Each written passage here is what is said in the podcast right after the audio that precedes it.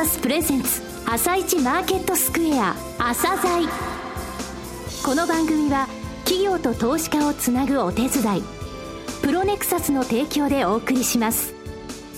皆さんおはようございます。アシスタントの玉木葵です。それではスプリングキャピタル代表チーフアナリストの井上哲夫さんと番組を進めてまいります。井上さんよろしくお願いいたします。よろしくお願いします。今日も楽しみな企業をゲストにお招きしています。今日ご紹介する企業は証券コード3466ラサールロジポート投資法人です井上さん、どのような企業なんでしょうか？はい、えー、ラサールさんですね、これ、はい、あの J リートなんですけれども、はい、ラサールグループってですね、えー、海外では本当に有名な不動産の投資顧問会社なんですよ。私もあの昔からですね、あのよく知ってる会社さんなんですが、もうあの準備万端でですね、えー、作ったリートがこれだっていう感じなんですね。ぜひお聞きください。はい、よろしくお願いいたします。番組後半では井上さんの市場の見方をお話しいただきます。今日はどんなお話をされますか？はい、あの、昨日はね、シカゴは高かった、アメリカも高かったっていうのは、今日はちょっとまあ元気な相場になりそうなんですけども、はい、まあ世界的にとにかく膠着状態になってるんですね。はい、えー、これいろんなイベントがありますので、えー、今後の注目のまあイベントって言いますか、えー、そこのところをさらっていきたいと思います。6月は荒れるかもしれないですよ。荒れるんですね。はい、はい、よろしくお願いいたします。朝鮮今日の一社です。朝鮮今日の一社本日は証券コード 3466J リートであるラサールロジポート投資法人さんをご紹介いたしますお話しいただきますのは同社執行役員藤原俊光さんです本日はよろしくお願いします。よろしくお願いいたします。えー、上場されたのは今年の2月17日ですね。はい、えー、物流施設特化型の J リートとしては市場で4番目の上場ですけれども、規模大きかったですね。そうですね。1614億円、久しぶりに1000億円を超えたエリートの上場で話題になりましたけれども、ディールアワード、はい、賞も受賞されました。これあのキャピタルアイ、えー、トムソン・ロイターですね。えー、まずはラサールグループ、知名度という点で、えーえー、私よく知ってますけれども、えー、アピールしていただけますかね。そうしました。はいラサールはアメリカのシカゴに本拠を置く不動産専門の資産運用会社です。世界17カ国に拠点を構え、約6兆円を超える運用資産をお預かりしております。え日本の法人はいつから？日本には2001年に進出しました。となるともう15年以上の実績があるということですね。そうですね。はいえー、ラサールさんで物流施設の開発を日本で始められたのは大体どれぐらいからなんですか、はいはい物流施設は2003年から投資を開始しております。はいえその頃はまだ日本においては物流資産の黎明期でございまして、ラサールはその黎明期から市場に参加しているパイオニアの一社でございます。はい。で、ロジポートというブランドで、えー、大型の物流施設を展開しておりまして、これまでに4000億円を超える投資実績がございます。で、J リートっていうのは、やはりその、えー、途中から意識されていたというか、初めから、はい、ゆくゆくは J リートを蘇生したいという考えでございました。はい。長期安定型の運用商品である J リートの蘇生というのは、うん、まあ、ローカルマーケットに根ざした運用会社としてビジネスを発展させていく上では、不可欠の存在だというふうに思っておりましたので、えー、数年をかけてクオリティの高いシードアセットを積み上げて、周到に準備を進めてきたものです。そうですよね。物件見させていただきましたけど、あこれは準備したなっていうのはですね、ええ、非常によく分かってですね、はい、慌ただしく上場したのとは全然違うぞっていうのはやっぱり分かりましたね。えはいえー、プライムロジスティクスという単語が説明資料の中によく出てくるんですが、このプライムロジスティクスとは一体どういう物件なんでしょうかね。はいえ物流適地に所在する大規模高機能な優良物件のことをプライムロジスティクスというように呼んでおります。物流適地、はい、適した土地ということですね。そうですね。で、物流適地っていうのには、はい、我々4つの要素があるというふうに思っております。まず一つ目に人口の集積した消費地へのアクセスに優れているという点です。はい。二つ目に高速道路や幹線道路へアクセスが良好かという点でございます。はい。続いて三つ目に24時間運営が可能な工業系のエリアにあるかどうかということ。うん、そして最後4点目ですけれども、雇用確保の観点から公共交通機関へのアクセスが良好であること、この4つでございます、えー、今の4つ、消費地への、えー、アクセスに優れている幹線道路、えー、高速道路等の交通アクセスがいい。24時間運営が可能な工業系の用地。そして駅から近い、はい、っていうか歩けるってことですね、えー、うん、このような物件っていうのはエリアでいうとどこにあるんですかね？はい。物流適地というのはなかなか馴染みがないところかと思うんですけども、はい。はい、まあ、具体的に申しますと、まあ、本リートの保有物件もの所在地でもあります川崎の湾岸エリア、はい、あるいは国道16号線沿いの相模原とか柏田とか、はい、そういったエリアのことが、まあ、物流適地だというふうに考えております、えー、東京から何キロぐらいっていう、はい、大体東京駅を起点にしますと半径30キロ圏から50キロ圏、えー、はい、この辺りがあ物流適地だというふうに考えております、うん、えー、東京以外の大都市にもあるんでしょうか？はい、えー、大阪福岡名古屋等にもございます。えー、ただ本リートにおきましては、東京、大阪圏に重点投資していく投資方針でございます、はい、今現在は東京エリアだけですか、物件としましては。えー、現在、ポートフォリオは8物件からなりますけれども、すべてが東京エリアの物件でございます。はいえー、大規模、高機能ということですが、大規模って大体どれぐらいが対象なんでしょうかね？はい、はい、最低基準として、えー、5000坪、平米に直すと1万6500平米というのを基準としては設けております。えー、大体それぐらいなければ物件としては入れないよということですね、はい、1万6500平米。はいで IPO 時ってなんかすごく、えー、物件の平均延べ床が広かったような、はい、IPO 時の物件の平均延べ床面積は11万7000平米もございます。これは他の物流リートの平均の3倍の規模です。はいえー、先ほど1万6500平米が、えー、まず最低って言いましたけれども、その7倍ぐらいになるんですね、はい、一つ一つが。えーこれ11万7000平米ってまたリスナーの方はですね、えー、ちょっとイメージ湧かないかもしれませんがこれサッカー場に例えると16面、はい、そうです、えー、これが8物件あったってことはサッカー場128面あるってことですね、はい、IPO 時にそれぐらいあってえこれは、えー、他の物流リートの大体3倍ぐらい1物件の平均としては大きいということですね、そういう意味では、まあ、いわばメガ物流施設のポートフォリオですはいこういう物件って大体従業員の方ってどれぐらい働かれてるんですかね？はい。えー、ロジポート橋本クラスのメガ物流施設になりますと、はい、館内の労働人口は大体1500人から2000人もの規模になります。で物流施設というと、物を置いてるだけのイメージが強いんですけれども、はい、まあ、最近は流通加工業務といいまして、うん、商品の検品とか、ラベル、値札の貼り付け、ねはい、えー、包装、梱包といった、そういった、うんこれまで店舗のバックヤードでやっていた作業が、まあ、物流施設にシフトしてきているということに、進んでおります、はい、ちょっと話が戻る形になっちゃいますが、2003年から物流施設の開発をラサールグループはしてきたと、なぜ物流に注目したんですかね？アメリカではよく不動産の4大栄養素と言ったりするんですけれども、はい、えオフィス、商業、レジ、物流、この4つのセクターが、まあ、当たり前の投資対象というようになっています。うんはいところが、あ10年前の日本では、物流施設は投資対象としてほとんど認知されておらず、うん、投資しようにも投資適格の物件がない状況でした。はい。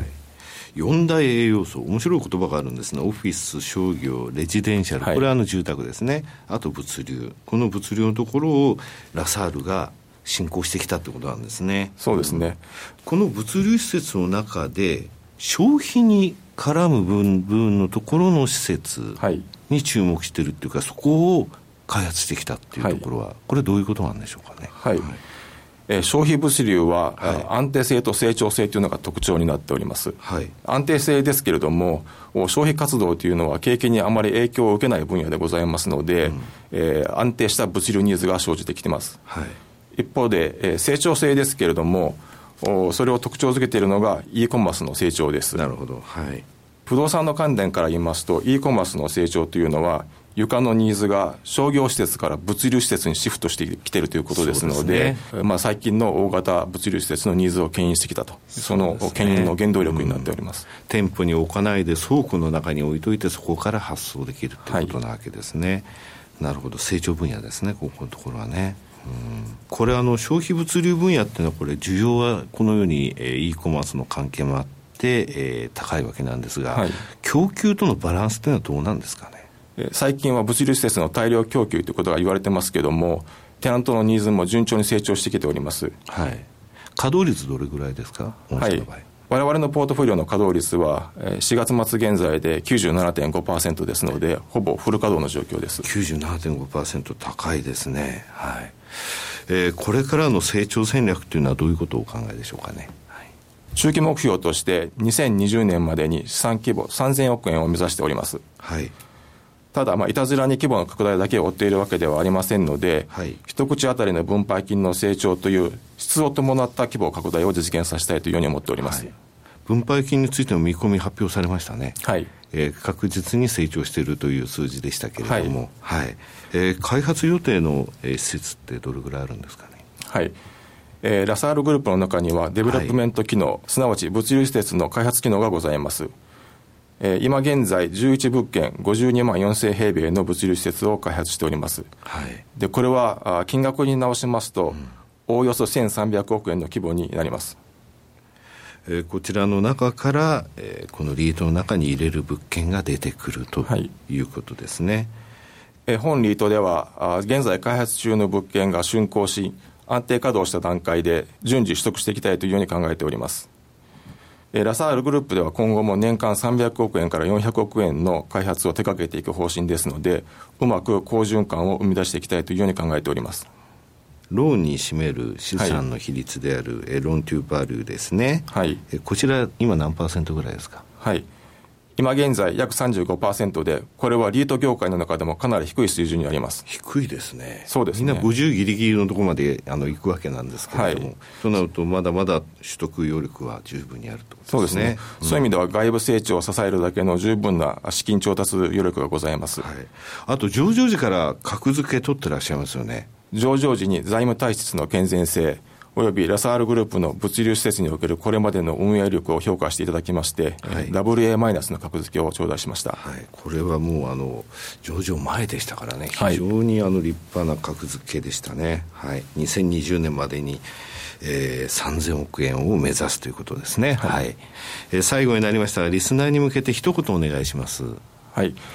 えー、物流不動産はマーケット規模が順調に拡大してきましたが、まだまだ成長ポテンシャルの大きいマーケットです。えー、今年2月の上場からまだ3か月ですけれども、投資家の皆様から長期の投資対象として信頼されるよう、着実に運用成果を上げていきたいというように考えております。藤原さん、本日はどうもありがとうございました。ありがとうございました。今日の一社、ラサールロジポート投資法人でした。さらに井上さんに、ラサールロジポート投資法人についてお話しいただきます。はい、えー、すごいリートでしょ。はい、えー、クオリティの高い物流施設に特化。しかも消費物流ですと、えー、なんとなれば e コマースのとね、えー、消費スタイルの多様化に、えー、支えられた成長分野ですということですよね、はい、えー、こちらやっぱり1000億円をはるかに超える上場で、えー、ディールアワードも取りました、はい、上場前に WA マイナスの格付け取ってるんですよね、どれぐらい、えー、きちんと用意して、えー、上場したりとかって分かると思います。しかもローントゥーバリューが50%どころか35%なので、まだまだ物件買えると、ただその増やすときに、着実にきちんとあの一口当たりの分配金が成長していくような物件、そういったものを厳選して見ていくということですね、すごいリートですね、さすが世界のラサールだと思います。はい、素晴らしいですね、はい。ありがとうございます。それでは一旦お知らせです。企業ディスクロージャー IR 実務支援の専門会社プロネクサス上場企業のおよそ6割2200社をクライアントに持つこれはアジア証券印刷の時代から信頼と実績を積み重ねてきたからこそさらにプロネクサスが目指すのは企業と投資家をつなぎ日本の株式市場を活性化させることです。プロネクサス私たちは個人投資家の皆さんを応援します。井上哲夫今日のストラテジー。それでは井上さん後半の解説もよろしくお願いいたします。はいえー、まず番組の前にですね CM で、えー、ゴーゴージャングルが毎週金曜日に4時から、えー、ラジオ日経で行っている番組で第3金曜日に井上が出るという告知ありましたけど、今月はですね第4なんで今週金曜日なんですよ、4時から出ます。それから今週土曜日が朝鮮セミナー、えー、いよいよ開かれるんですけれども、はい、えー、たくさん質問いただいてましてですねやっぱり本当に朝鮮セミナーにいらっしゃる方は勉強熱心なんですね、えー、それに応える資料をですねこれからまあどういうランキングシートをお配りしようか考えておりますけれどもね、はい、ただその中にもいろいろあったんですけれどもね今マーケット動かないんですよね、これね実は日本だけじゃなくて日本ももう5月10日から1万6500円近辺にいるんですけれどもね中国もそうだしアメリカもそうなんですよね。これやっぱりねイベントリスクってものをみんな意識してるんですよね。決算は出揃いましたと、えただ今後のところですよね。まあ、日本だけあの今週のじあのサミット、えー、大騒ぎしてますけれども、サミットで、まあ、財政に向けた、えー、それぞれの国の、えー、それぞれの事情でやっていきましょうという話になるということなんですけれどもね、財政どれぐらいなの、それから日本については消費税を本当に実増税、再増税実施するの、延期するの、えー、延期するとしたら、これ、衆参同意同時選挙やるのって話なんですよね。はい、で26日サミット終わって6月1日が通常国会の会期末なんですよ、うん、この間に動きがあるっていうことなんですけれどもね、かなりですね IMF でもあの GDP の1%から1.5%、えー、それぐらい、日本でいうと1年間で5兆円から7.5兆円ぐらいの財政って言いますか、景気刺激策を打てっていうふうに言ってますので、かなり大きいのを打ってくる可能性はあるんですけども、けど財政だけではちょっと株式市場にあまり雄弁じゃないんですよね。はい、その他の材料としては6月2日に OPEC の総会あるんですよ。また ECB の、えー、理事会あって雇用統計あってその後14日、15日が FOMC、15、16が日銀の金融政策決定会合、そして6月23日、イギリスで EU を出ていく、出ていかないの国民投票、このお話は先週しましたよね。はい。ということで、イベントがですね政治的にたくさんある、あ盛りだくさんですね、うん、その後11月に大統領選挙ありますでしょ、アメリカの、はい。はい、まあ、トランプさんがね、また世論調査でついに抜いたということですね、クリントンさんね、えー、ななんかトランプ、なんどれ引いたってジョーカーみたいなトランプですけどもね、うまいこと、うん、いいや、まあいい、あのその他ね、来年のフランスの大統領選挙の話もしましたけれども、はい、それでマーケットの中でヘッジファンド動けない状態にいるんですね、えー、でそれ上がっても戻ってくる、戻ってきても、えー、ここでいいのっていうので、えー、オプションのコール等が売られるっていうのでね、膠着状況続いてるんですよね、はい、でそういった中ね、やっぱり注目点としてはやっぱり6月23日のイギリスですよ。ここまでのところはね、はい、行っても戻ってくる、えー、押しても戻ってくるっていう、そういう、なんて言いますか、レベル、えー、ゾーン内の動き、レンジ内の動きってやっぱり続くと思いますので、はい、まあ、セミナーのところではそういうのとは別にですね、バリエーションから見て、今、日本のですね、日経平均の平均 PR、あの、加重平均の PR って非常に低いんですよ。はい、こんなに割安なのにやっぱり買われないのねってファンドマネージャー海外からいろいろ問い合わせ来てるんですが、冷静に日本の今の PR、それから海外の PR とのその、え、レベル感から言って、